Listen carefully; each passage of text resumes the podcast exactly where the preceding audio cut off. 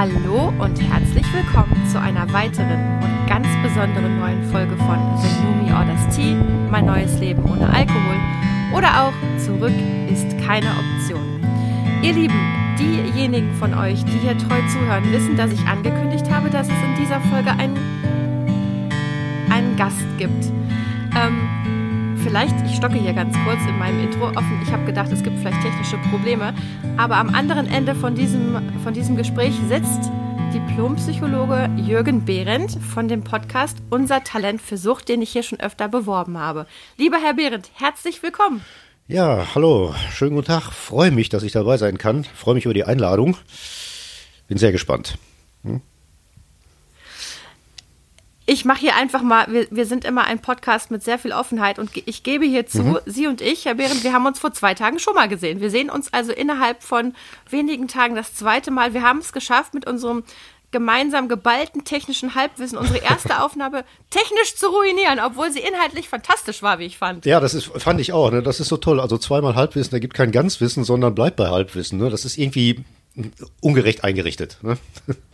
Aber Find diesmal, diesmal, also naja. diesmal müsste es, also ich bin so zuversichtlich. Ich habe, glaube ich, nichts falsch gemacht, aber das ist, das sagt man eigentlich immer. Man stellt immer hinterher fest, was schief gelaufen ist. Aber es kann nicht schief laufen, diesmal. Nichts. Ich denke auch. Ja. Wir haben jetzt einfach alles schon beim ersten Mal gemacht und steigen hier vollkommen äh, optimistisch in die zweite Folge ein. Wir werden versuchen, oder ich werde versuchen, die wichtigen Fragen, die ich Ihnen schon auch in Runde 1 gestellt habe, nochmal zu stellen. Aber natürlich lassen wir uns einfach vom Gespräch treiben und gucken, wo es hingeht. Man kann das ja nicht so richtig reproduzieren, glaube ich. Genau. Ne? Wäre auch schade drum. Also es war, es war ein lebhaftes Gespräch und ähm, das eins zu eins nochmal zu wiederholen, das ist, nehmen, nehmen wir doch die erste Version als Generalprobe. Ja? Sehr gut. Das finde ich genau den richtigen Ansatz. Ähm, lieber Herr Behrendt, ich habe Ihnen am, wann war es denn? Am Mittwoch, Donnerstag. Am Donnerstag habe ich Ihnen schon erzählt, dass meine Begegnung mit Ihrem Podcast folgendermaßen stattfand. Ich bekam in meiner Spotify, ja, in dieser Vorschlägeliste äh, ihren Podcast vorgeschlagen. Und das ist ja so, dass ich oft Podcasts bekomme, die irgendwie sich mit dem Thema Sucht und Nüchternheit und Abstinenz beschäftigen. Mhm. Und es gibt immer so Phasen, da habe ich das Gefühl, okay, ich habe Lust, mir nochmal was Neues anzuhören. Dann gibt es Phasen, da habe ich gar keine Lust, mich zu dem Thema noch mehr zu beschäftigen, als ich es sowieso schon tue. Und bei Ihrem Podcast war es so, dass ich den Titel gelesen habe, Unser Talent für Sucht, und mich irgendwie so ganz literarisch berührt gefühlt habe. Ich habe Ihnen schon erzählt, ich habe so eine Affinität für Sprachen. Ich habe Englisch studiert, lange in dem Beruf gearbeitet, meine Kinder sind zweisprachig etc. Und der Titel mit dem Talent in der Mitte, da habe ich gedacht, das ist spannend, da möchte ich reinhören. Und so bin ich auf Sie gestoßen. Und meine erste Frage wäre, wie kam es zu diesem wunderschönen Titel für den Podcast? Da haben Sie es eigentlich genau getroffen. Ich habe übrigens auch mal ähm, Englisch studiert, ein paar Jahre lang, ohne Abschluss allerdings, weil ich fand die Sprache auch faszinierend. Ich finde Sprache generell ein hochinteressantes Medium. Und der Grund für den Titel hatte tatsächlich literarische Gründe, weil der Inhalt des meines Podcasts ist eigentlich ein Manuskript für ein Buch, was ich mal veröffentlichen wollte. Vielleicht mache ich das noch. Ähm, als es fertig war, kam mir Corona dazwischen. Corona hat, wie wir alle wissen, Energien gebunden und manchmal ähm, in andere Bahnen gelenkt. Und das hat mich auch daran gehindert, ähm, so ein bisschen Probelesungen zu machen, wie ich das mit dem ersten Buch gerne gemacht habe. Und ähm, ich war ein bisschen ungeduldig und wollte es unter die Leute bringen. Hm, da ist so eine gepflegte mhm. Portion Narzissmus dahinter, den ich mir, zu dem ich mich schamlos bekenne. Ähm, und der Titel ähm, für das Buch sollte etwas sein, was was griffig ist, was so ein bisschen, ähm, naja, tatsächlich einen literarischen Anspruch erfüllt. Wäre es alleine bei dem Podcast geblieben, hätte ich wahrscheinlich einen anderen Titel gewählt. Und ähm, der Begriff Talent, das ist wahrscheinlich das, was Sie so, ähm, mhm. auf das Sie den Fokus legen. Ja liegt darin, ähm, dass ich mal gelernt habe, dass Krankheiten, viele Krankheiten, besonders psychische Krankheiten, nicht unbedingt nur, muss ein bisschen aufpassen, wie ich das sage, sonst klingt das so nach Schönreden, ein Störungs, äh, eine Störungsdimension haben, sondern oft ein Versuch des Organismus sind, mit etwas anderem fertig zu werden oder zu umgehen oder vielleicht sogar zu kompensieren. Womit man dann allerdings eine zweite Krankheit aufmacht, eine zweite Störung aufmacht, die dann behandlungsbedürftig ist, meinetwegen. Aber mhm. die Art und Weise, wie wir so etwas entwickeln, ist etwas sehr Menschliches. Hm? Das ist, ähm, wenn man will, tatsächlich eine Fähigkeit. Und da kommen wir leicht jetzt, mhm. jetzt sehr, sehr schnell in den Bereich äh, Talent. Um noch auf den Titel zurückzukommen, ich hätte es auch nennen können, unsere Fähigkeit zu suchen, aber das fand ich so ein bisschen sperrig, äh, sperrig und literarisch nicht so meinen Ansprüchen genügend. Talent dagegen, hat so wieder was Geschmeidiges. Und da schließt sich dann der Kreis. Hm?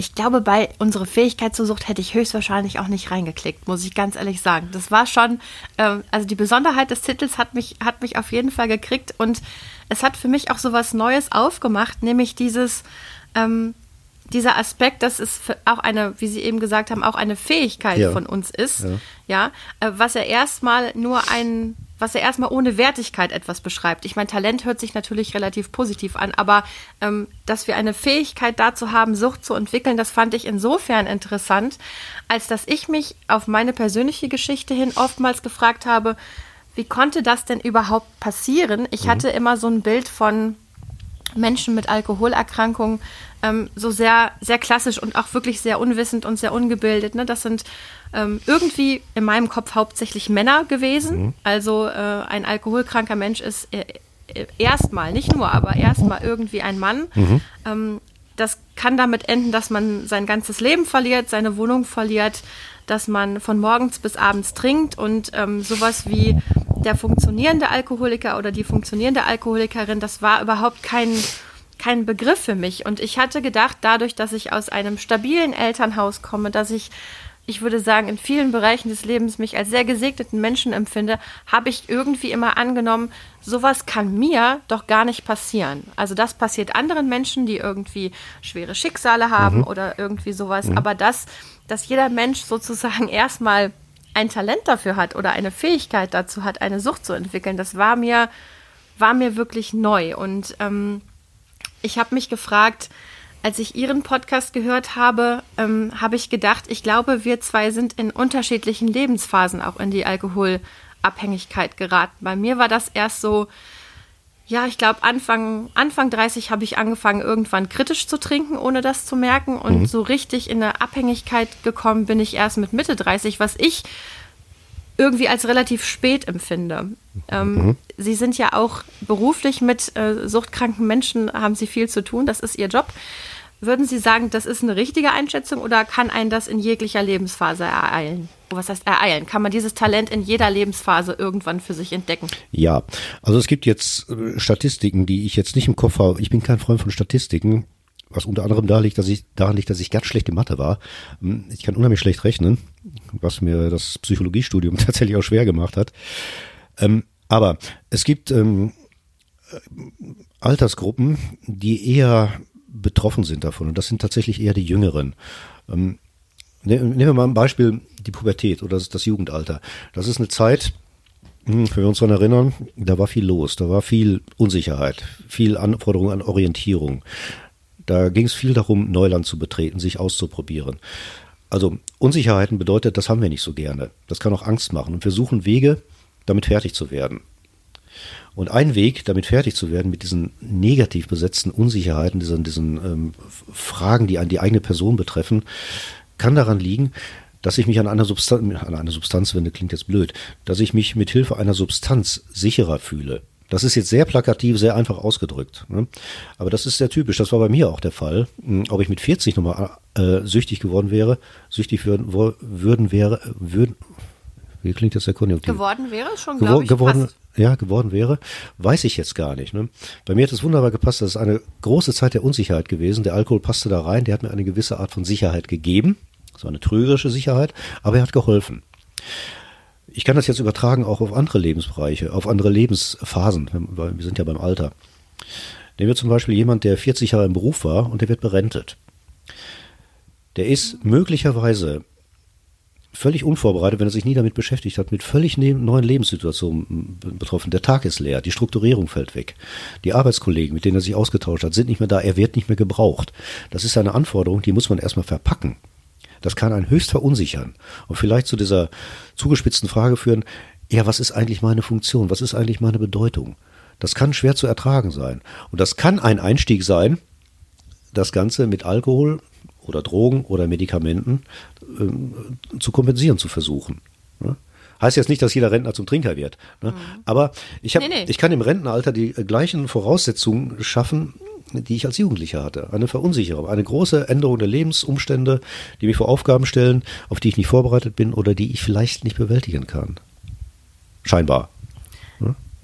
Ja, ähm, nun, nun war ich weder jugendlich noch äh, im Rentenalter, aber Mhm. ich glaube, dass es trotzdem, dass ich aus Ihrer Aussage jetzt trotzdem was ziehen konnte, denn in der Phase, in der ich jetzt rückblickend angefangen habe, eine Sucht zu entwickeln, sowas passiert ja auch nicht von heute auf morgen. ne? Das Genau. war in meinem Fall auch ein echt langer Prozess, Ja. bis es mir überhaupt mal aufgefallen Ja. ist.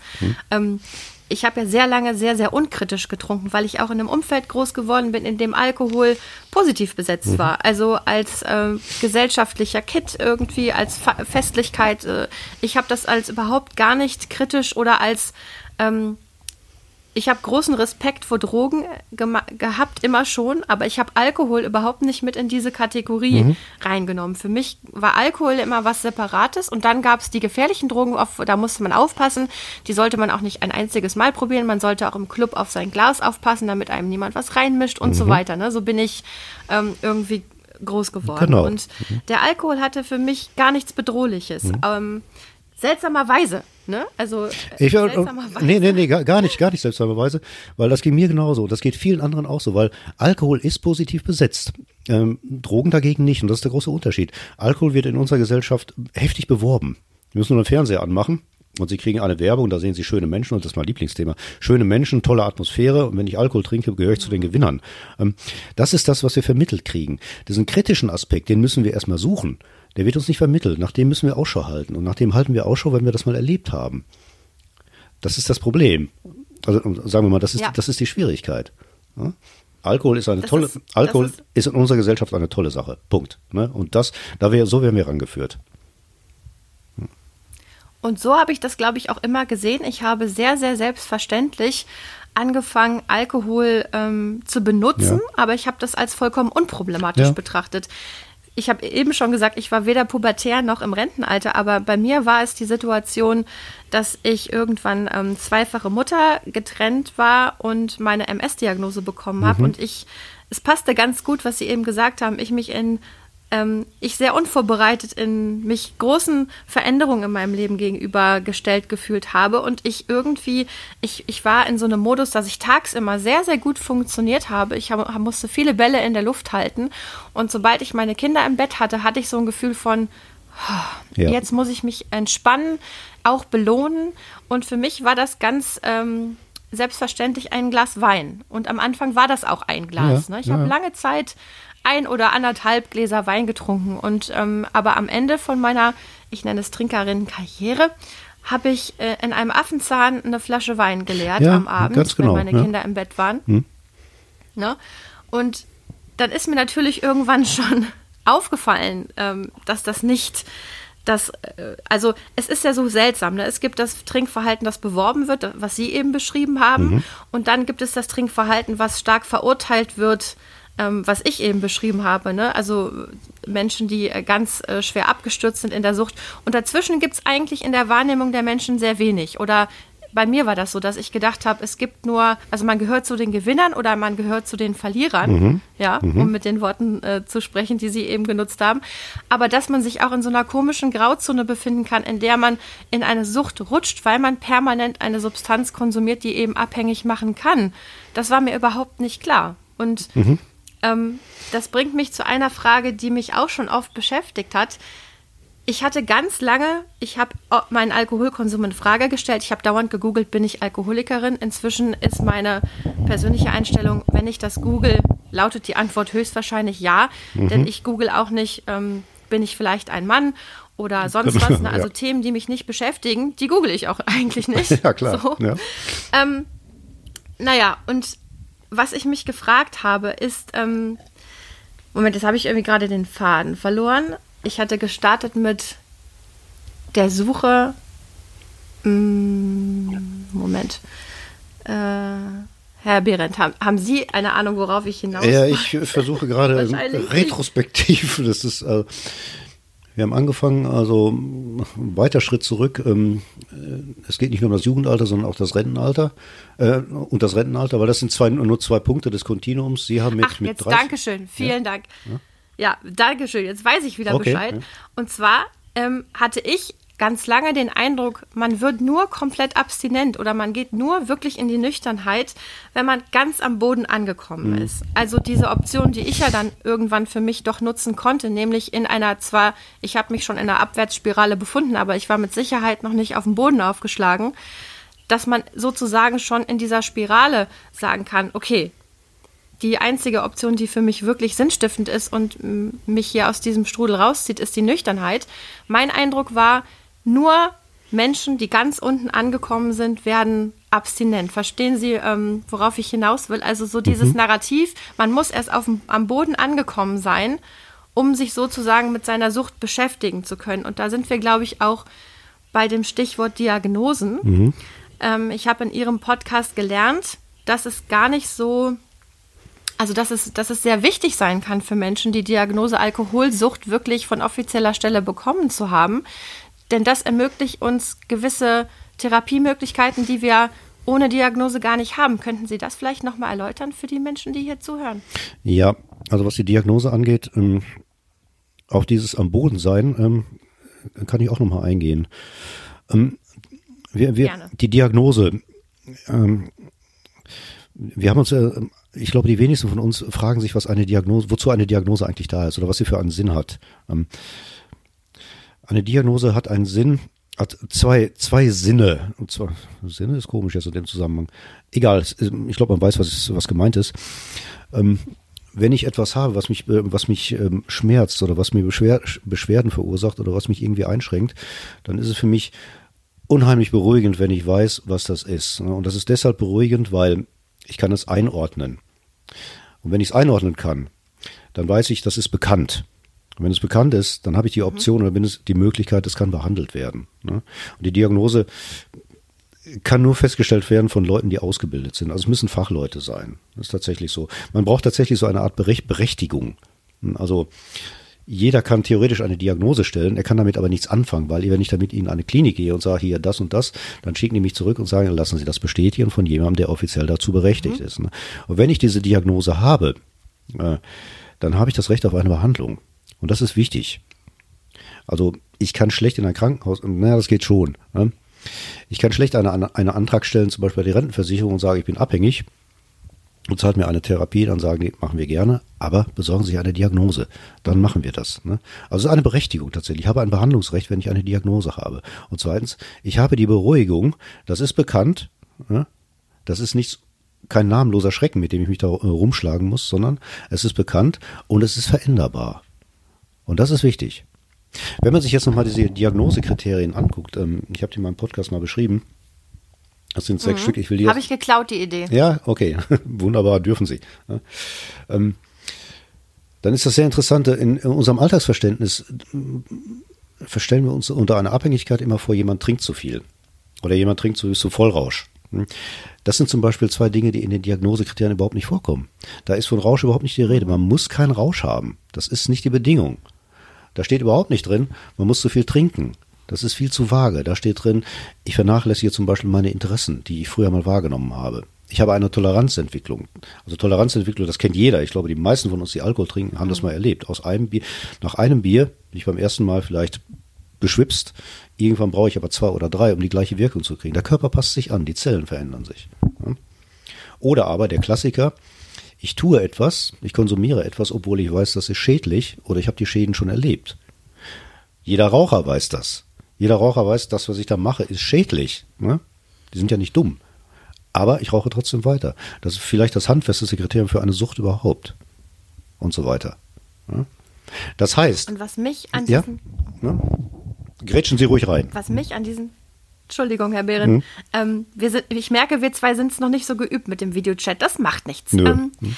Was mich an diesen Kriterien, die Sie vorgestellt haben und äh, die ich dann auch zitiert habe, aber ich habe auch äh, Sie zitiert dabei, mhm. ähm, was mich besonders beeindruckt hat, war der Fakt, dass, ich weiß es jetzt gar nicht mehr äh, wörtlich, aber dass der Inhalt war, innerhalb von zwölf Monaten sich ähm, äh, ich glaube, drei Kriterien oder so ähm, bis zu, ich weiß es jetzt nicht, also es musste gar nicht am Stück also die Symptomatik mhm. musste nicht am Stück existent sein, was, was mich ziemlich gekriegt hat, weil ich immer so Experimente veranstaltet habe, ein Wochenende nicht trinken, zwei Wochen nicht trinken, äh, vielleicht exzessiverweise auch einen Monat nicht trinken und das dann immer als Berechtigung benutzt habe, zu sagen, aha, siehste, ich kann doch, ich kann doch eine ja, Woche ja, nicht trinken, genau. ich kann doch, hm. ne, so. Ähm, aber in diesen Kriterien habe ich gelernt, das heißt gar nichts. Also, nein, nein, wenn man das kann, heißt es noch lange nicht, dass man nicht süchtig ist. Das ist sehr trügerisch. Ne? Und das ist auch das, was vielen ähm, den sogenannten Periodentrinkern zu schaffen macht. Also früher das Hässli-Wort ist Quartalsäufer. Ja? Das sind Menschen, die in bestimmten Perioden, äh, manchmal Abständen von mehreren Wochen oder wenigen Wochen, ähm, Abstinenz sind zwischendurch und sich dann am Wochenende zwei bis drei Monate dermaßen die Kante geben, dass man von einer Vergiftung sprechen kann. Das ist gefährlich, das ist hochgradig abhängig. Aber die haben im Hinterkopf, naja, die Zeit dazwischen bin ich ja trocken, bin ich ja abstinent, also bin ich nicht abhängig. Mhm. Und das passt einfach nicht, das stimmt nicht. Ne? Genau. Ich brauche einen Zeitraum von das, sechs Monaten oder ja. zwölf Monaten. Ich habe da zwei verschiedene Versionen gelesen, also ähm, wo die Kriterien auftreten müssen. Nicht unbedingt gleichzeitig, sondern mhm. versetzt, aber diese Monate müssen voll sein. Hm?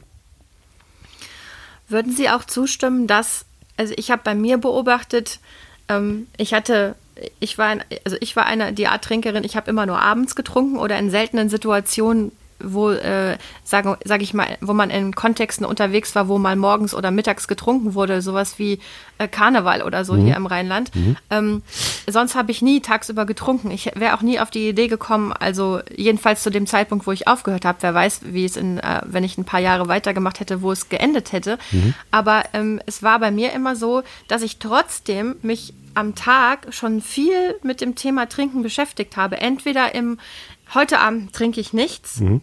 Oder gleichzeitig auch dieses Gefühl von, aber wahrscheinlich doch. Mhm. Also ich hatte sehr viel, ich hatte das Gefühl, sehr viel von meiner mentalen Kapazität wo, war darin gebunden, dass ich mich mit dem Thema Alkohol beschäftigt habe. Ähm, und ich fand es spannend, zum Beispiel schon ähm, mal in einem anderen Podcast habe ich von einer Frau erfahren, die hat abends zwei Bier getrunken. Da würde ja jetzt jeder Laie wahrscheinlich sagen, ja, mein Gott, zwei Bier, äh, ist jetzt kein, also okay, ist vielleicht jetzt nicht ganz unkritisch, aber ist ja keine Menge, die einen erstmal alarmiert. Aber sie hat beschrieben, dass sie den ganzen Tag nur an diese zwei, immer an diese zwei Bier gedacht hat. Den ganzen Tag. Ja. Wo ich gedacht habe, das ist ja hochspannend.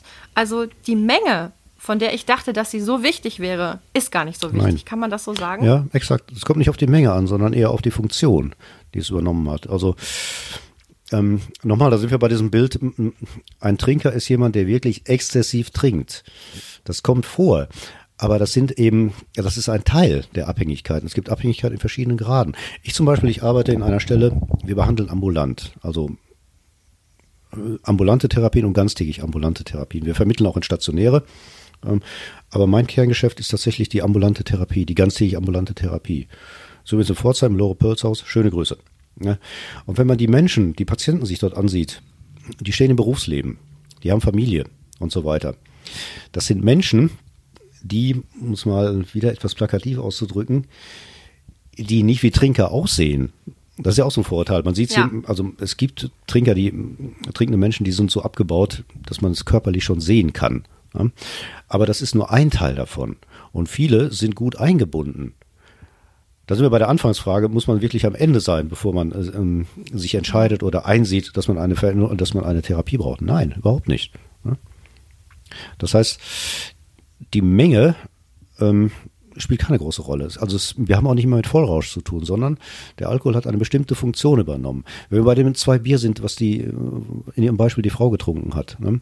dann wäre es dann interessant zu sehen, hm, warum eigentlich diese zwei Bier? Weil sie hat, wie Sie schon richtig sagen, da ist kein Rausch. Ne? Wie die Wirkung ist, wenn sie das schon jahrelang macht, weiß ich jetzt auch nicht. Also wird nicht so gravierend sein. Aber scheint einen wichtigen Stellenwert zu haben. Da würde ich als mhm. Psychologe, wenn sie kommen würde, fragen, erstens wollen sie es ändern? Also was sind denn die Schäden, die sie da erleben? Oder was sind, was möchten sie gerne verändern? Und dann die zweite Frage ist, was wäre die Funktion? Also welcher Ersatz mhm. brauchen wir für die Funktion möglicherweise?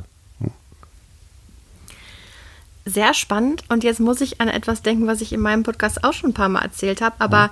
das Thema Menschen sehen nicht aus wie AlkoholikerInnen hat mich, glaube ich, auch berührt. Es gab zwei Situationen in meiner trinkenden und auch für meine Begriffe schwer trinkenden Phase, wo ich in medizinischem Kontext unterwegs war. Einmal war ich bei meinem Hausarzt. Ich hatte ähm, Verdacht auf eine Bauchspeicheldrüsenentzündung. Es war aber eine schwere Gastritis, Überraschung. Okay. Ähm, da habe ich einen Ultraschall bekommen. Damals war ich äh, über 10 Kilo leichter als jetzt und mein Hausarzt hat, hat meine Leber geschallt und gesagt, hm, die sieht dicker aus, als man bei ihrem Körpergewicht erwarten würde. Und dann sagt er, trinken Sie viel? Und ich habe gedacht, jetzt sagt er Alkohol und dann sage ich ja. Und dann sagt er, trinken Sie viel Saft. Und ich so, nein, wahrheitsgemäß. So, dann hat er das abgehakt und ich habe auch nicht gesagt, aber dafür trinke ich eine Flasche Wein am Abend. Ähm, aber es war so ein Moment, der mir total lange nachgegangen ist, weil ich gedacht habe, warum hat er mich das nicht gefragt? Das ist interessant, Also, ja. ähm, ja. Ja. Und dann war ich mal in der Reha für, ähm, für meine MS äh, in einer neurologischen Reha und bei dem Aufnahmegespräch hatte ich einen sehr jungen Arzt, der mich fragte, rauchen Sie? Habe ich gesagt, nein. Also ja, trinken auch nicht. Ich so, Moment. Also na gut, dann kreuze ich an gelegentlich. Und ich so, also ich kam gar nicht. Ähm, also natürlich hätte ich sagen können, äh, Moment mal, äh, ich, ich möchte die Frage wahrheitsgemäß beantworten. Ich trinke eine Flasche Wein am Abend. Soweit war ich damals noch nicht. Aber es hat mich total überrascht. Offensichtlich hat man es mir auch nicht in Anführungszeichen zugetraut. ja. Ähm, ich, ich hatte das Gefühl, ich könnte noch sehr lange durchkommen mit meinem Trinkverhalten. Mit Sicherheit. Also ich bin auch sehr, sehr lange durchgekommen und ich hätte auch nie damit aufgehört, wenn ich ins Krankenhaus gekommen wäre. Ähm, das ist tatsächlich so. Also ich glaube manchmal, also erstens ist äh, eine Abhängigkeit ist, ähm, ist ein Fachgebiet. Man braucht ein gewisses Fachwissen dazu und ähm, Ärzten traut man allerhand zu, also auch, dass sie sich aber in diesem Gebiet gut auskennen, das tun sie nicht unbedingt. Ne? Also manche guten Ärzte, die sich dafür interessieren, ähm, kennen sich da aus, aber viele halt nicht. Ich habe da schon haarsträubende Sachen erlebt. Ne? Und ähm, kann auch sein, dass da so ein bisschen ein Tabudenken hinter ist. Also da ist eine junge Frau, mh, der unterstelle ich mir, also der haue ich jetzt nicht um die Ohren, dass sie vielleicht Alkohol trinkt, weil das würde sie kränken und so weiter. Und dann sage ich doch lieber Saft. Ne? Ist nicht so hilfreich, ne, wie sie es erlebt haben. Es wäre hilfreicher gewesen, wenn sie fragt, trinken sie Alkohol. Ne? An der Frage ist ja auch nicht zu, nicht zu mäkeln. Ne? Ja, ja. Aber das ist so, Ähm, ich, jetzt sind wir im, Medi ja, okay.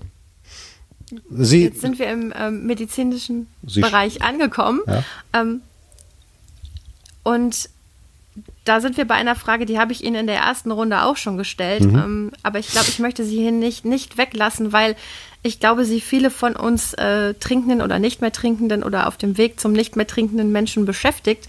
Und das ist die Frage Alkoholsucht als Erkrankung, als Krankheit. Ähm, als ich mich angefangen habe, mit der Thematik zu beschäftigen, habe ich so einen, einen Widerstand, ein Sträuben in mir gespürt zu Anfang, mit diesem ähm, Begriff konform zu gehen. Ich glaube, dass es daran liegt, dass ich ja schon eine Diagnose hatte, nämlich Multiple Sklerose, und ich das Gefühl hatte, das ist so von der Qualität eine ganz andere, eine ganz andere Sache.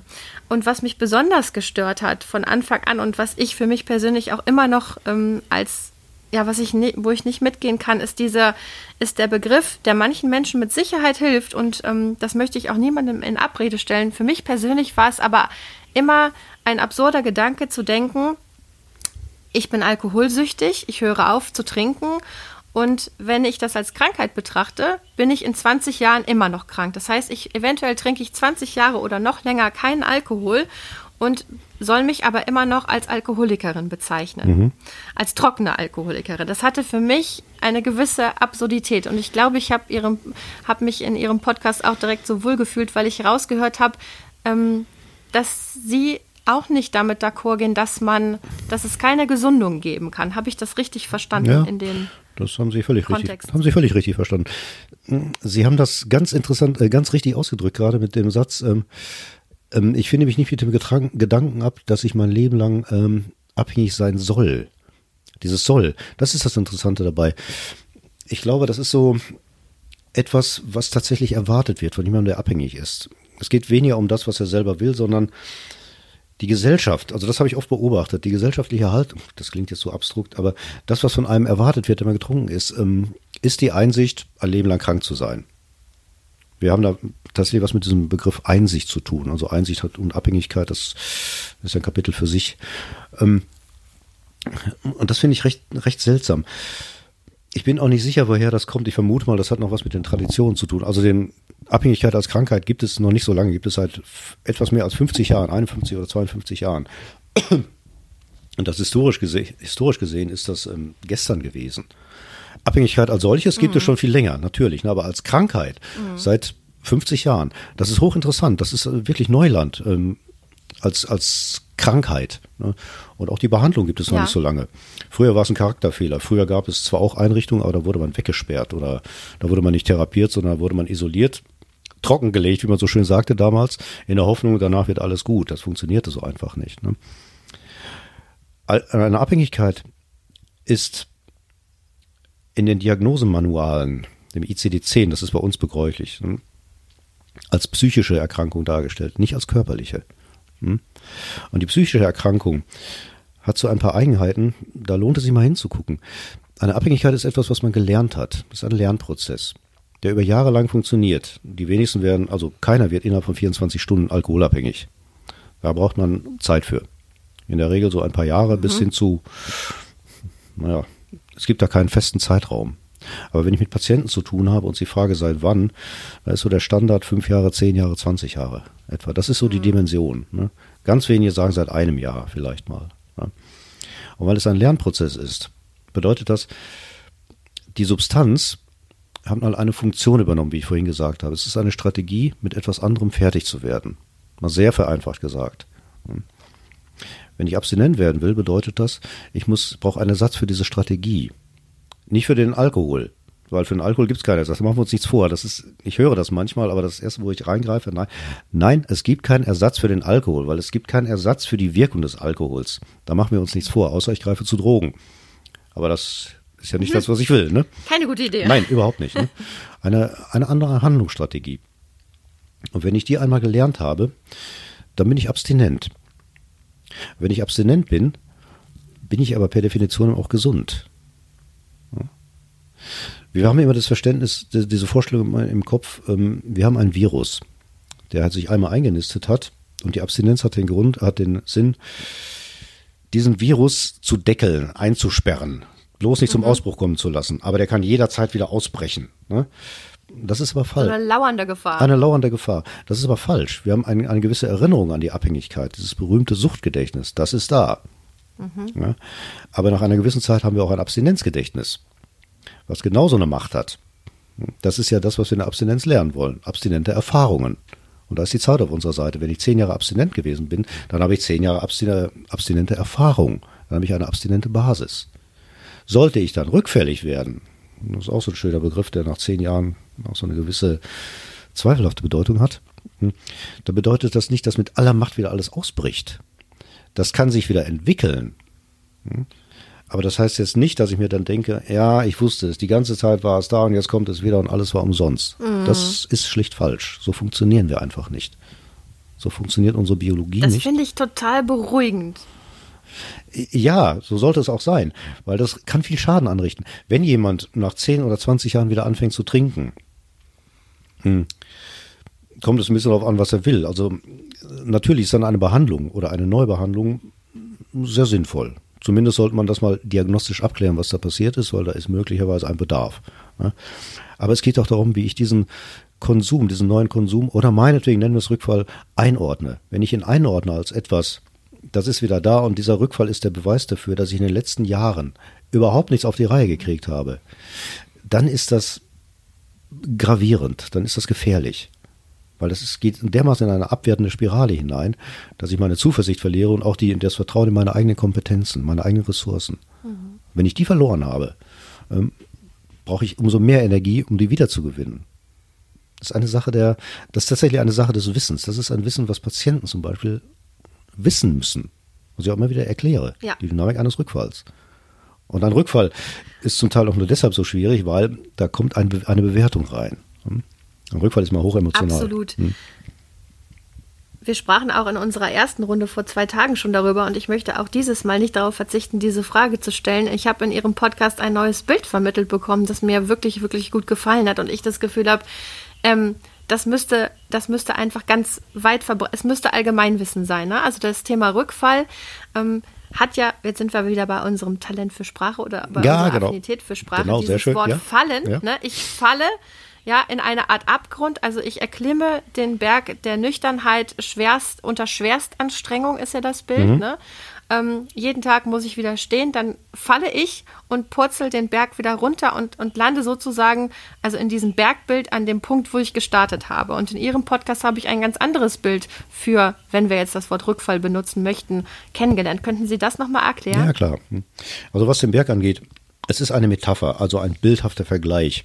Und bildhafte Vergleiche haben den einen Sinn, sie wollen Sachverhalte vielleicht erklären, aber sie sind kein Abbild der Realität. Und das ist ein großer Unterschied.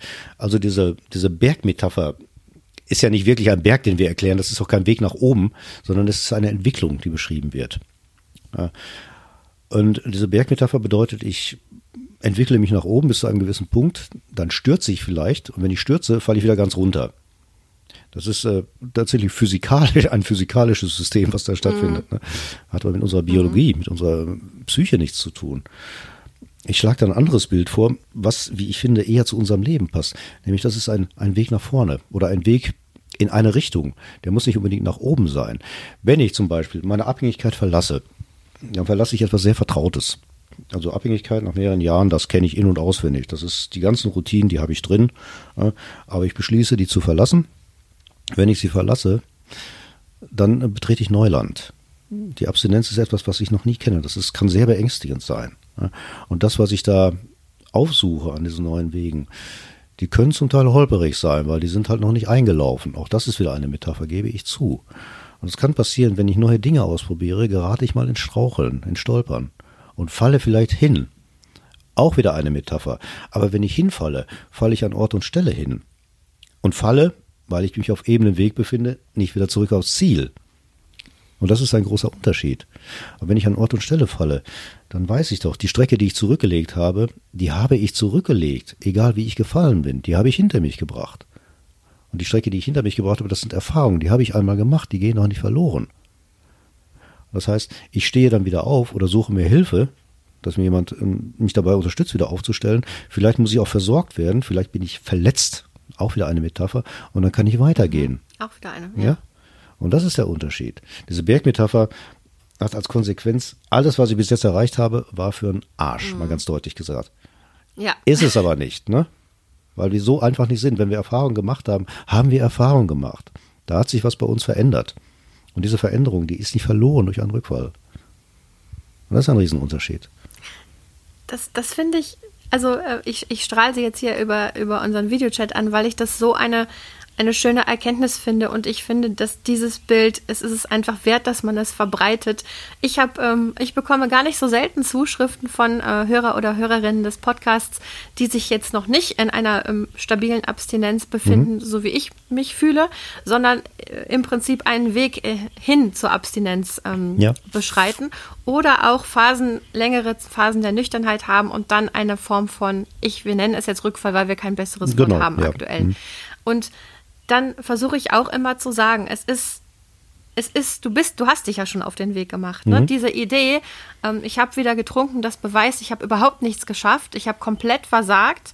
Ähm, das widerstrebt mir auch komplett, weil sie, weil ich das auch so empfinde, jetzt ohne den, den ganzen wissenschaftlichen Hintergrund, aber einfach aus dieser Erfahrung als Mensch, ne? das Menschsein, ähm, nur weil wir gewisse Dinge, weil wir nochmal in alte Muster fallen, heißt das ja nicht, dass wir nichts dazugelernt haben. Aber ich glaube, dass es manchmal in den Menschen genau das auslöst. Und das ist ja auch, glaube ich, in der Gesellschaft ein bisschen so veranlagt. Jetzt hat er wieder getrunken oder auch diese Idee, ein trockener, ich benutze jetzt diese Worte, ein trockener Alkoholiker ist nach 20 Jahren versehentlich in Moncherie. Ja, ne?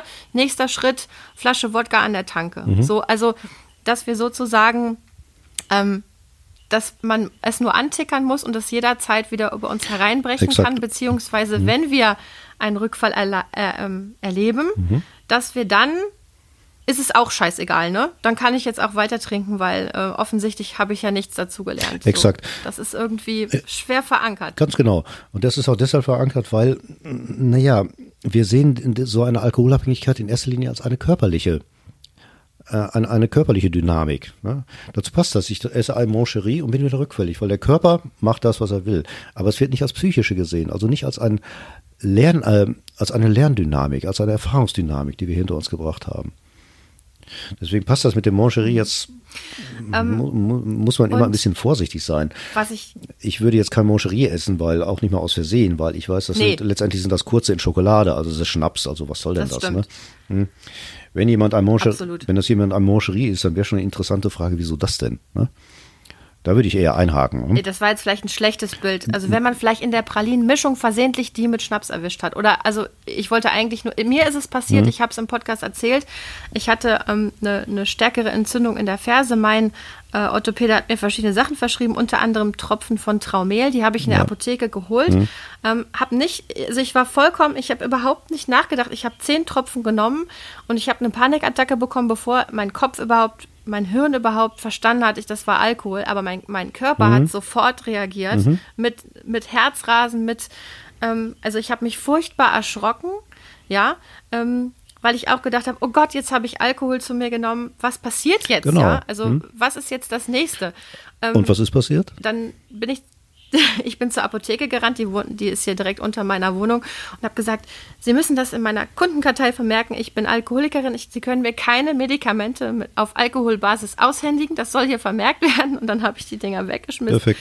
Ähm, habe meine Freundin angerufen, also ich habe natürlich nicht dann die Flasche Wein gekauft. Und ich habe auch nicht gesagt, okay, jetzt bin ich wieder bei Tag Null meiner Abstinenz, weil ich habe ja Alkohol zu mir genommen. Es war, aber es war, es hat einen unheimlichen Schrecken in mir Ja. ausgelöst, muss ich zugeben. Ja, ja, gut, gut so. Ja, weil dieser Schrecken, der ist ja, der ist ja unheimlich hilfreich gewesen. Ne? Jetzt kann es anders sein. Also wenn jemand, stellen Sie sich vor, Sie würden zu den Menschen gehören, die sagen, oh, wenn ich etwas Alkohol zu mir nehme, dann ist alles vorbei. Dann ist alles, was ich bis dahin erreicht habe, naja, vom Tisch. Ne? Dann wäre der Weg offen gewesen. Also jetzt kommt es eh nicht mehr drauf an. Ich habe eh verloren. Und dann hätten sie die Flasche Wein gekauft. Ne? Deswegen ist es so wichtig, das zu wissen. Ne? Dass dieser, nennen wir das mal, was da passiert ist, ein, ein Rückfall, der, hm, passt das so? Das ist eigentlich, Boah, ich, ich weiß es nicht, weil es war ein, ein, ein ehrliches Versehen. ja, okay. Ähm, Ähm, aber ich habe ich hab ihn zu mir genommen. Ne? Ich habe ihn zu mir genommen. Ich weiß nicht genau. Ein, ich wurde der Substanz auf jeden Fall ausgesetzt wieder. Ob das jetzt als, ich glaube, ich würde es nicht als Okay, Rückfall ne, betrachten, nennen, persönlich. nennen wir es nennen wir es so. Sie wurden der Substanz ausgesetzt. hm. Aber es ist daraus nicht entstanden, dass sie wieder in die Suchtdynamik reingekommen sind, sondern sie haben Schreck gekriegt, sie haben sofort, sie haben sofort gehandelt und sie haben für die Zukunft einen Plan aufgestellt. Also sie haben sich Hilfe gesucht und gesagt, ich will das vermerkt haben und damit ist das für die Zukunft gelaufen. Und das ist genau das, was passiert ist. Sie haben ihre Abstinenzzuversicht nicht verloren. Und das ist genau das, das ist tatsächlich das Wort, was in den äh, Lehrbüchern drin vorkommt, der Verlust der Abstinenzzuversicht. Und das ist das Schlimmste, was im Rückfall Das passiert. merke ich mir. Das ist das Schlimmste, was bei einem Rückfall passieren kann. Ich trinke etwas und dann geht die Bewertung los, einschließlich der Schuldgefühle und der Selbstabwertung. Und ich verliere möglicherweise als Resultat jedes Vertrauen, jede Zuversicht, die Abstinenz überhaupt halten zu können oder wiederzuerlangen. Und dann schnappt die Falle zu. Und dann habe ich keinen Grund mehr, nicht zu trinken. Weil ich schaff's ja eh nicht. Ja, Das ist ein wichtiger Punkt. Ja. Ja. Ein schönes Wort auch Abstinenzzuversicht, so auch Abstinenzgedächtnis. Diese Dinge werde ich auf jeden Fall in meinen aktiven Wortschatz mit aufnehmen. ähm, eine Frage, die mich lange schon beschäftigt hat, und natürlich haben Sie mir die vor zwei Tagen schon beantwortet, aber meinen ZuhörerInnen noch nicht. Als ich noch viel getrunken habe, hatte ich oft die Situation, dass ich erstmal in so eine Art komatösen Schlaf im Anschluss an die Flasche Wein gefallen bin, was ja auch im Prinzip das Ziel war. Ähm, und dann bin ich nachts aufgewacht mit so einer Art Herzrasen, mit auch so einem wirklichen, einer Scham, einem Enttäuschtheitsgefühl über mich, dem Gedanken, morgen mache ich das nicht und dem Wissen im Hinterkopf, morgen machst du das doch. Also so eine ganz schlimme Zerrissenheit. Und dann habe ich mich immer gefragt, Mann, Annalena, du weißt doch, du, du weißt, du wirst einen Kater bekommen. Du weißt, du wirst, dein Körper, du wirst mit Herzrasen aufwachen äh, oder so. Warum also wie blöd muss man sein? So habe ich dann auch mit mir gesprochen, auch nicht so eine gute äh, Sache habe ich dann hinterher verstanden. Aber wie blöd muss man eigentlich sein, um nicht zu verstehen, dass diese Konsequenzen eintreten werden? Was hat der Alkohol, ähm, dass auch Menschen, es sind ja nicht alle, wie Sie eben auch gesagt haben, es können ja nicht alle Menschen, die in der Alkoholsucht geraten sind, blöd und ungebildet sein. Wie kommt das, dass wir, äh, obwohl wir um die Konsequenzen theoretisch wissen, dass das nicht äh, stark genug ist sozusagen, um ähm, uns da zu helfen, um da der Sucht vielleicht auch vorzubeugen. Mhm. Wie kommt das? Ähm, das hat gar nichts mit der Stärke zu tun. Und das hat äh, tatsächlich auch überhaupt nichts mit Blödheit zu tun. Also die Leute, die trinken, die sind nicht blöd, die sind auch nicht unintelligent. Ähm, Da finden Sie manchmal IQs, da würden Sie staunen. Ne? Es ist nur so, dass dieses Wissen überhaupt nicht hilft. Und das hat was damit zu tun, wie wir Erfahrungen machen. Und wie wir Erfahrungen machen, da sind, kommen wir jetzt ein bisschen in den Bereich des Lernens hinein. Ähm, ich werde das nicht so ausbreiten, nur, nur das, was wir brauchen. Unter Lernen verstehen wir in erster Linie das, was wir in meiner Schule gemacht haben. Also Wissen anhäufen, Erkenntnisse, Gedichte lernen und so weiter. Also alles Sachen, die wir im späteren Leben ja unheimlich brauchen. Ne? Also Lernen ist für uns etwas, was wir mit Bewusstheit tun. Wir wissen, dass wir etwas lernen. Wir setzen uns hin und machen und wissen, jetzt lernen wir etwas. Das ist eine Art. Wir lernen aber auch eine ganz andere Art und die ist uns überhaupt nicht bewusst. Die machen wir aufgrund von Erfahrungen und zwar aufgrund von Erfahrungen im Zusammenhang mit den, mit den Gefühlen, die diese Erfahrungen bei uns auslösen. Und das ist das, was wir den größten Teil unseres Lebens machen und gar nicht mitkriegen. Wenn Sie zum Beispiel, Sie haben, Sie haben mit Sicherheit einen Lieblingsplatz auf Ihrem Sofa oder in der Kantine oder im Café ja, den sie immer wieder aussuchen. Das machen sie ja nicht aufgrund von Abwägung. Ich überlege jetzt mal, wo setze ich mich hin und das könnte passen und so, der Weg zur Tür oder der Weg zum Klo und so weiter, sondern sie setzen sich hin. Beim nächsten Mal setzen sie sich wieder hin, ganz einfach, weil es ihnen gefällt.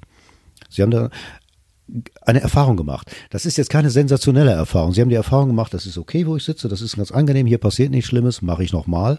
Und wir machen das, weil wir Zeit sparen. Das Gehirn spart Energie. Mhm. Das will nicht jedes Mal neu überlegen, wo setze ich mich denn jetzt hin. Das macht das, was beim letzten Mal gemacht hat. Mhm. Und das war ganz okay. Hm? Und diese Art hat was damit zu tun, dass wir, naja, zwei verschiedene Lernprozesse in unserem Gehirn haben, zwei verschiedene Lernabteilungen. Das eine ist das bewusste Lernen, also unser Kortex, wenn man so will.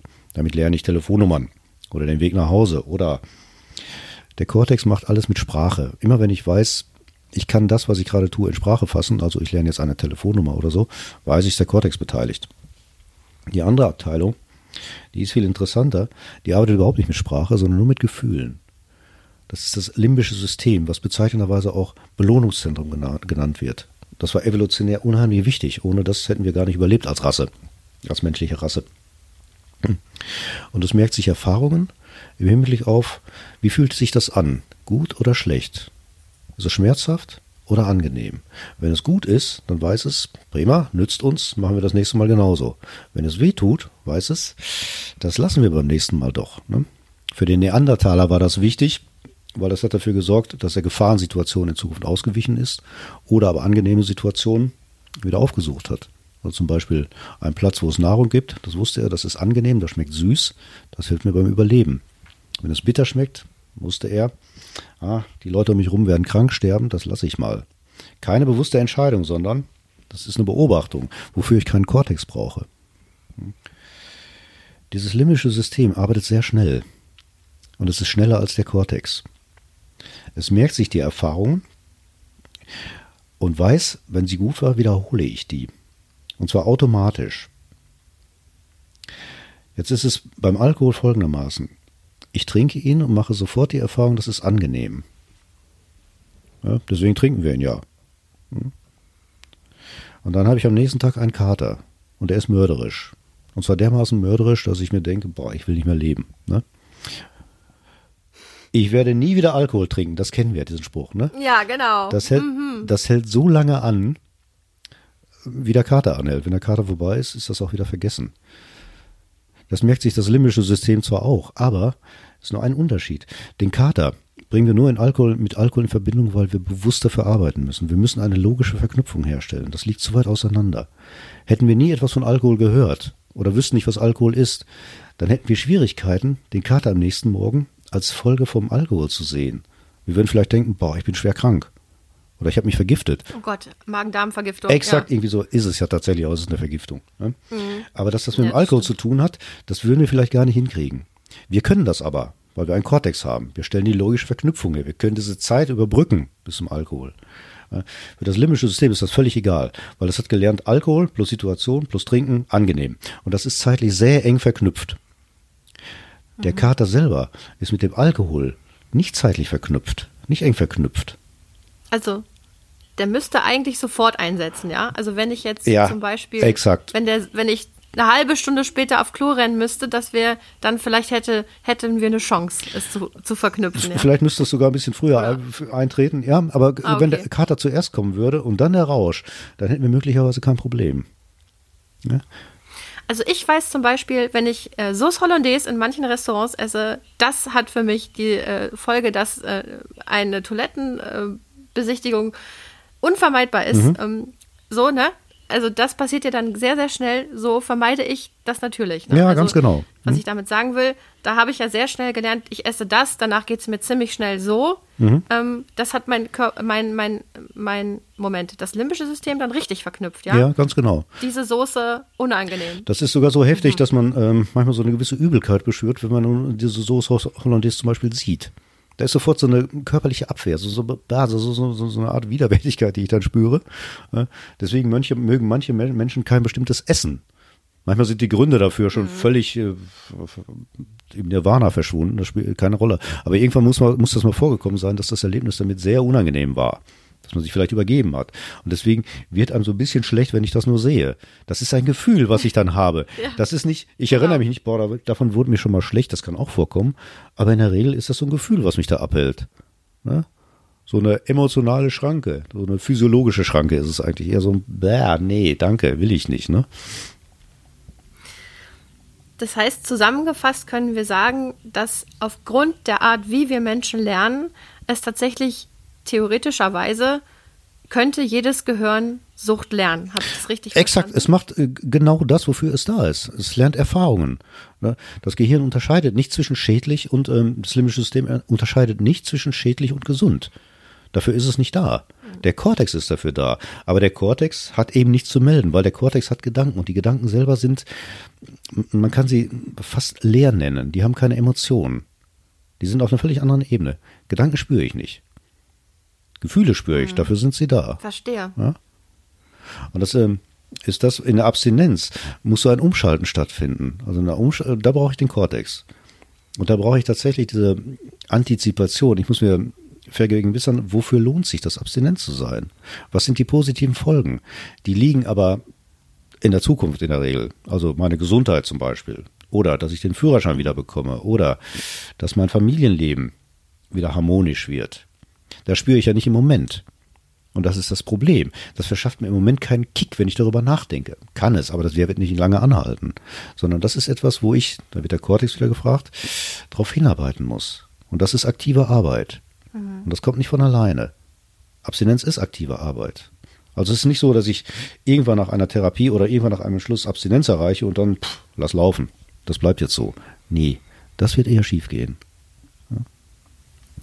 Diese Erfahrung habe ich auch gemacht. Ich habe Ihnen ja schon erzählt, ich habe ähm, äh, ich, ich hab keine hm, Suchttherapie gemacht. Mhm. Ähm, ich habe so ein bisschen azyklisch ähm, mir meine Abstinenz erobert und zwar habe ich eine langjährige wunderbare Therapie bei einem ähm, Therapeuten hier in Bonn gemacht mhm. und ich hatte das Gefühl, als für mich die Abstinenz anstand, wobei ich jetzt hier sagen musste, ich habe ihm nie von meinem, naja nicht nie, ich habe ein paar Mal mein Trinkverhalten erwähnt, aber so ähm, sehr versteckt. Mhm. Ich, ich wollte, glaube ich, irgendwie drüber reden, aber ich habe ich hab nicht sehr klar formuliert, was Sache ist, ne? Weil eigentlich wollte ich auch noch nicht, dass mir, dass mir jemand sagt, oh, ähm, da müsste man aber vielleicht nochmal genauer drauf schauen. Also ich, ich glaube, ich habe, ähm, so habe ich auch mit meiner Familie und mit meinen Freunden gesprochen. Oh, ich glaube, ich trinke im Moment ein bisschen zu viel, jetzt trinke ich mal zwei Wochen nichts. Mhm. So habe ich das immer äh, veranstaltet.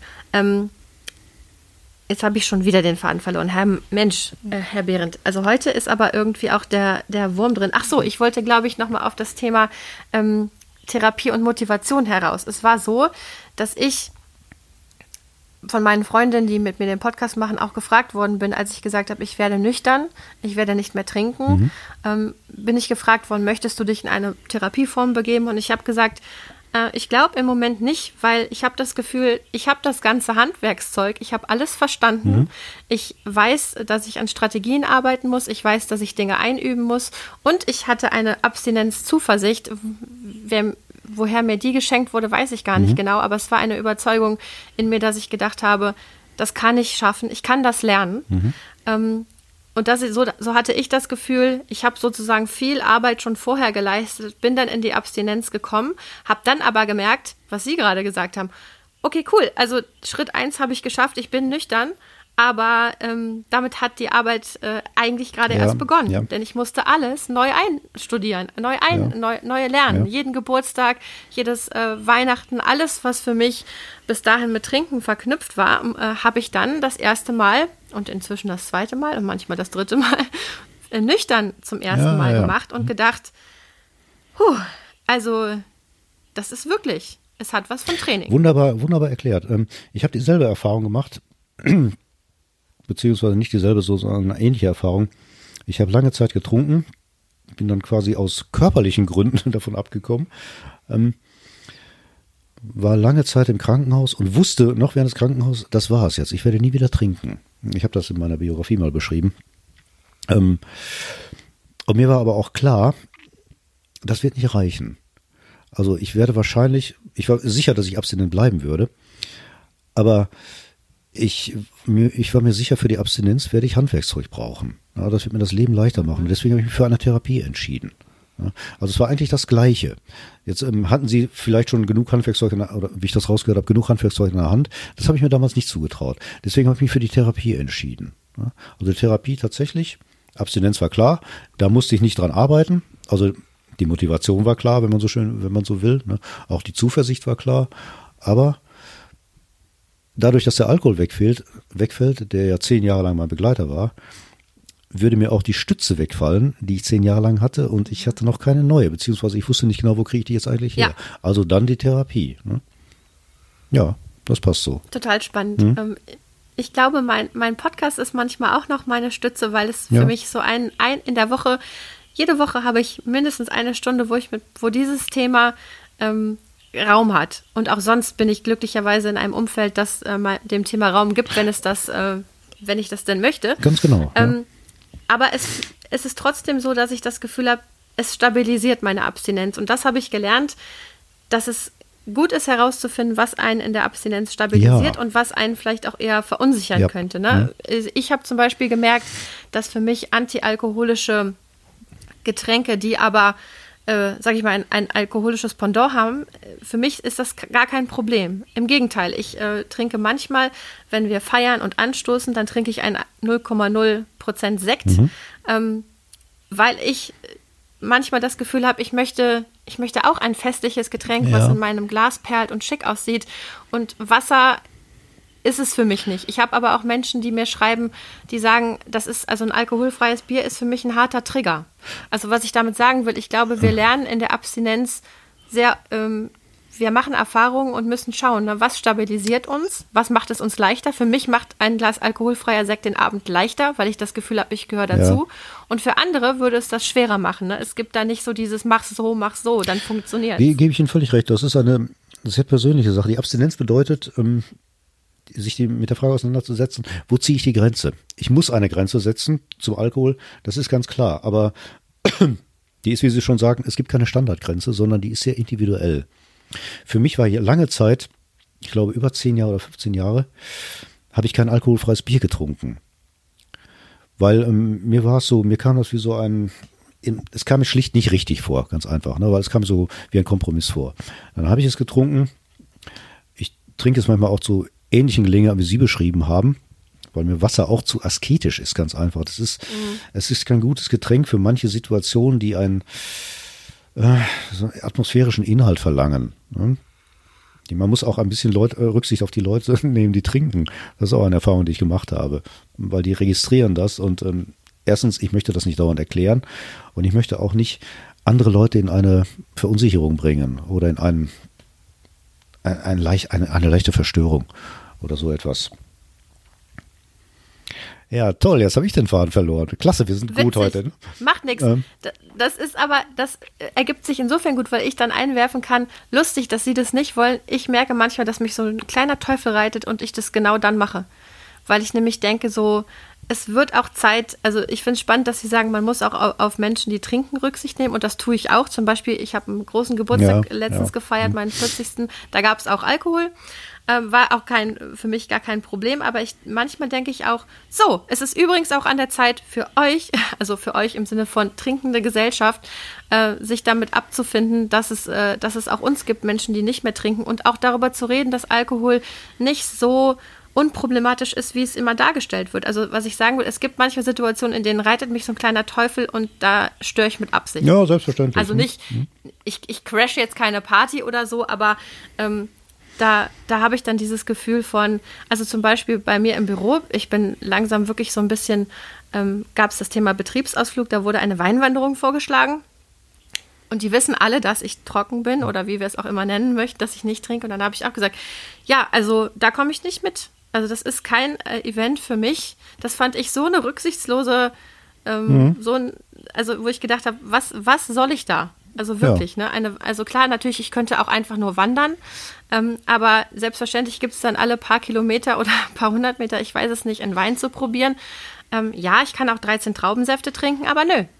Und da habe ich dann so gemerkt, das ist so, war so ein Moment für mich, wo ich gar keine Lust hatte, Rücksicht zu nehmen und mich unterzuordnen, wo ich, sondern wo ich das Bedürfnis hatte zu sagen, das ist eine Aktivität, die ist für mich, die kommt für mich nicht in Frage. Haben Sie, haben Sie völlig recht, aber das sehe ich auch nicht als. Rücksichtnahme, sondern das sehe ich auch als ähm, Anforderung, auch mal gesehen zu werden. Also Weinwanderungen hätte ich auch kategorisch gesagt, nein, was soll ich denn da? Da könnt ihr alleine gehen, ich nehme frei so lange. Ne? Und dann hätte man sich mit mir darüber, hätte man sich mit mir darüber unterhalten müssen, wieso denn nicht? Ne? Das ist dann schon etwas, wo tatsächlich, wo ich so ein gesundes Selbstbewusstsein, tatsächlich gesundes Selbstbewusstsein, das meine ich jetzt wörtlich, tatsächlich zeigen kann. Leute, ihr macht da eine Wanderung, trinkt Wein und was mit mir? Ich trinke keinen Wein, ich lebe alkoholfrei. Also entweder wir machen was anderes oder ich bleibe zu Hause. Aber dann ist das auch nicht mein Problem, sondern hm, dann ist es tatsächlich zu deren Problem. Völlig richtig. Ja, Hm. genau. Ähm, Herr Behrendt, wir haben jetzt schon eine Stunde auf der Uhr. Ich habe, Hm. also ich weiß gar nicht, wie wir das immer schaffen, auch schon in Runde 1. Ich habe das Gefühl, ich habe dieses Mal noch weniger von meinen Fragen untergekriegt als letztes Mal, aber ich glaube, das spricht für unseren Gesprächsflow. Und ich habe das Gefühl, ich habe weniger geantwortet als letztes Mal und schon, schon toll. Ne? Verrückt. Ne? Aber wir sind ja, wir ähm, sind ja nicht, wir, Haben Sie, wir sind ja nicht begrenzt. Also wenn wir uns nochmal treffen, sehr gerne. ich wollte, ich wollte gerade fragen, haben Sie noch den Nerv für eine abschließende Aber Frage? sicher weil, doch, ja. ähm, ich, ja, okay, gut. Also sie, sie ist für Sie nicht neu, weil ich habe sie schon mal gestellt, aber ähm, ich möchte sie trotzdem noch mal stellen, weil ich, weil ich weiß, dass es eine zentrale Fragestellung für viele Menschen ist, die sich mit dem Thema Sucht beschäftigen. Und zwar egal, ob sie selber betroffen sind oder in einem Umfeld von jemandem leben, der betroffen ist. Und das ist das Thema Eigenmotivation. Ich habe in Ihrem Podcast eine skandalöse Äußerung gehört, die mich ähm, hat aufhorchen lassen. Und äh, die Folge habe ich auch zweimal gehört. Ähm, da ging es darum, dass sie, ich paraphrasiere, Sie korrigieren mich, wenn ich das falsch mache, dass Sie gesagt haben, es kommen Menschen zu Ihnen in Behandlung aus unterschiedlichsten Motivationen. Und das Thema Eigenmotivation, was ja oft so hochgehalten wird, also ich habe auch schon, ich und ich ertappe mich selber dabei, dass es auch so, eine, so ein Gedanke ist, den ich auch habe, nämlich ähm, wenn jemand nicht, nicht will, dann kann man es auch mit der Behandlung oder mit der Therapie gleich vergessen. Es braucht Eigenmotivation, um sozusagen erfolgreich eine Therapie machen zu können. Da haben Sie gesagt, Eigenmotivation und Fremdmotivation, das ist eine Definition, die liegt eigentlich viel näher beieinander, als man ähm, so merkt. Könnten Sie das vielleicht nochmal erläutern? Ja, gerne. Das Interessante ist ja, dass wir generell immer davon ausgehen, dass Eigenmotivation was Wertvolleres ist als Fremdmotivation. Wie kommen wir eigentlich darauf?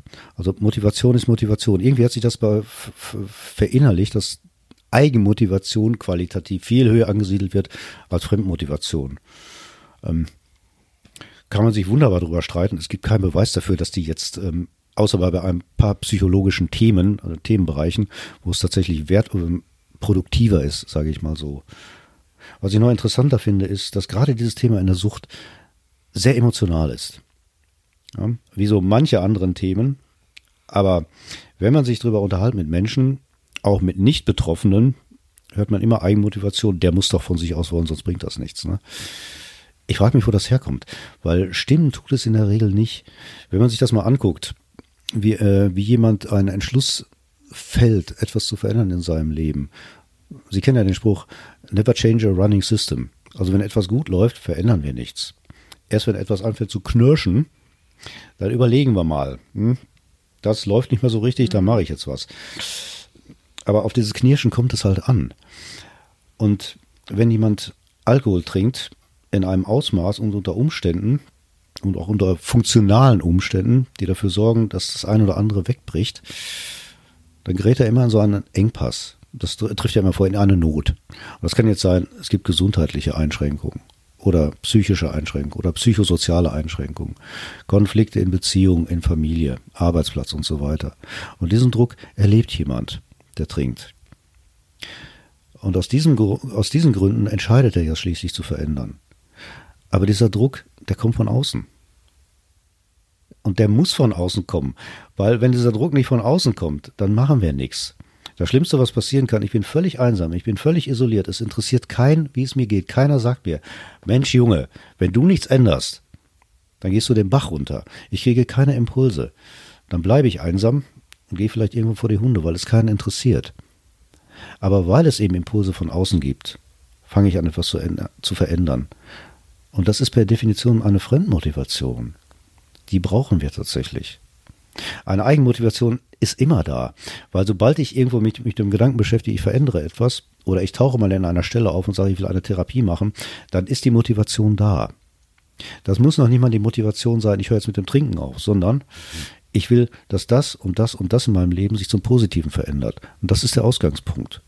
Und das ist völlig legitim. Der nächste Schritt, der liegt dann zum Beispiel bei Leuten wie mir, zu gucken, okay, das sind die Knackpunkte, die, sind, die wollen sie verändern. Wunderbar, was brauchen wir dafür? Hm? In der Regel ist es der Alkohol, weil es ist das zweite Glied dieser Formel. Der Konsum muss aufhören und für den Konsum brauchen wir etwas anderes. Und wenn sich jemand darauf einlässt, dann können wir beginnen. Wenn er sagt, nee, ich will trotzdem trinken, dann ist mein Auftrag vorbei. Dann kann ich sagen, okay, dann kann ich aber auch nichts für Sie tun. Ist das klar, was ich meine? Dieser Unterschied zwischen Eigen, ja, ich wollte, ja, dieser Unterschied zwischen Eigen- und Fremdmotivation, der ist nicht trennscharf. Also eine Eigenmotivation, die ist immer da, wenn jemand beschließt, er möchte etwas ändern. Aber es ist nicht meine Aufgabe zu entscheiden, welche Motivation ist jetzt die, naja, die richtige und welches ist die falsche. Mhm. Das hat auch sehr viel mit den Traditionen zu tun, denke ich mal, weil das kenne ich auch noch von ja. Leuten, die jahrelang in der Suchtarbeit gearbeitet haben, also noch, noch länger als ich, die sagen, der muss von sich aus wollen. Und zwar, der muss von sich klar sagen, dass er mit dem Trinken aufhört. Das Problem ist ja, wie stelle ich das denn fest, dass diese Eigenmotivation echt ist? Ich kann ihn ja nur fragen. Das heißt, das muss der mir sagen. Dann ist mein zweiter, meine zweite Aufgabe, ja, wie kriege ich denn jetzt raus, dass er mich nicht anlügt? Und da kommen wir in so ein nebliges Gebiet, wo keiner mehr so richtig weiß, was ist jetzt eigentlich handhabbar. Ja? Hm. Habe ich das so?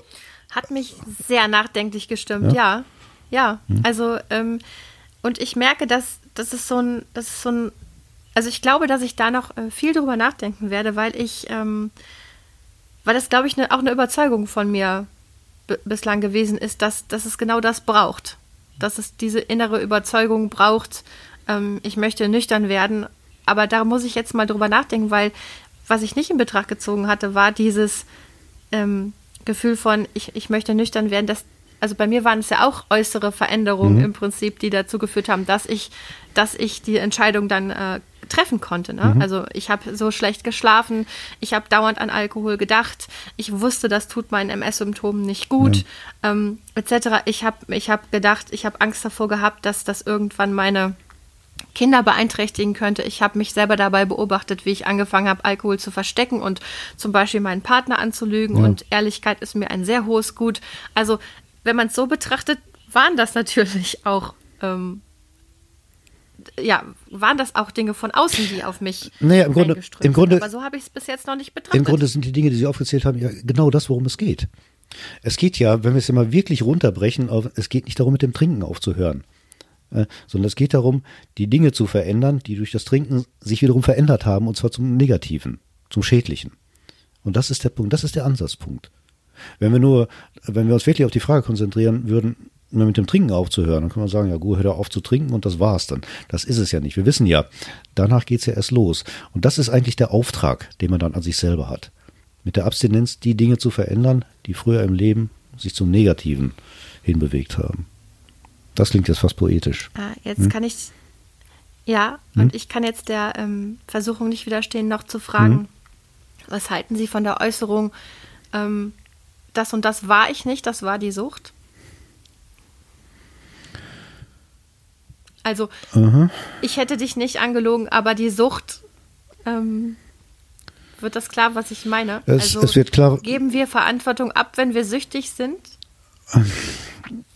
Das kann durchaus passieren. Ähm, das ist jetzt so eine Aussage, die ich habe die in dieser Deutlichkeit noch nie gehört. Interessanterweise, obwohl ich schon lange bei dem Thema dabei bin. Ähm, das, ähm, ja, also es trifft schon den Kern der Wahrheit, klingt mir aber ein bisschen zu sehr dazu, dass ich ähm, die Verantwortung abgebe. Wenn ich das, das klingt jetzt ein bisschen bösartig, ähm, aber es klingt so, es war die Sucht und nicht ich, deswegen kann ich dafür keine Verantwortung übernehmen. Das, das ist riskant. Weil ähm, der nächste Schritt müsste dann eigentlich sein, wenn es die Sucht war, dann übernehme ich Verantwortung, die Sucht zu verändern. Dann kann ich damit arbeiten, sozusagen. Und dann kann jeder damit arbeiten. Sonst klingt es so, pff, bin für nichts verantwortlich. Ja? Das ist nicht hilfreich. Ja, finde ja? ich auch. Ja? Mhm. Das bringt nichts. Also, hm? lieber Herr Behrendt, hm? ich glaube, das ist ein Punkt, äh, wenn Sie mich nochmal besuchen möchten, dann habe ich dazu noch ein paar weitergehende Fragen, Aber wenn gerne. man hier schon mal so einen Experten sitzen hat. Jetzt möchte ich mich erstmal ganz herzlich bedanken dafür, dass Sie das innerhalb von drei Tagen zweimal mit mir aufgenommen haben. Ich hatte das Gefühl, die ersten paar Minuten mussten wir uns ein bisschen einruckeln, aber äh, dann hat es wieder richtig viel Spaß gemacht. Vielen herzlichen Dank. Ich habe zu danken. Hat mir, hat mir auch sehr viel Spaß gemacht und ähm, ich hatte nicht das Gefühl, irgendetwas bereits Gesagtes schon mal zu wiederholen. Das ist interessant. Das liegt wahrscheinlich an meiner exzellenten Fragetechnik. Ich äh, hätte es nicht besser sagen können. Ja? okay. Äh, ihr Lieben, hört wieder rein am nächsten Sonntag. Ich verlinke auch nochmal den Podcast von Herrn Behrendt, unser Talent für Sucht, und bedanke mich ganz herzlich. Over and out. Und tschüss.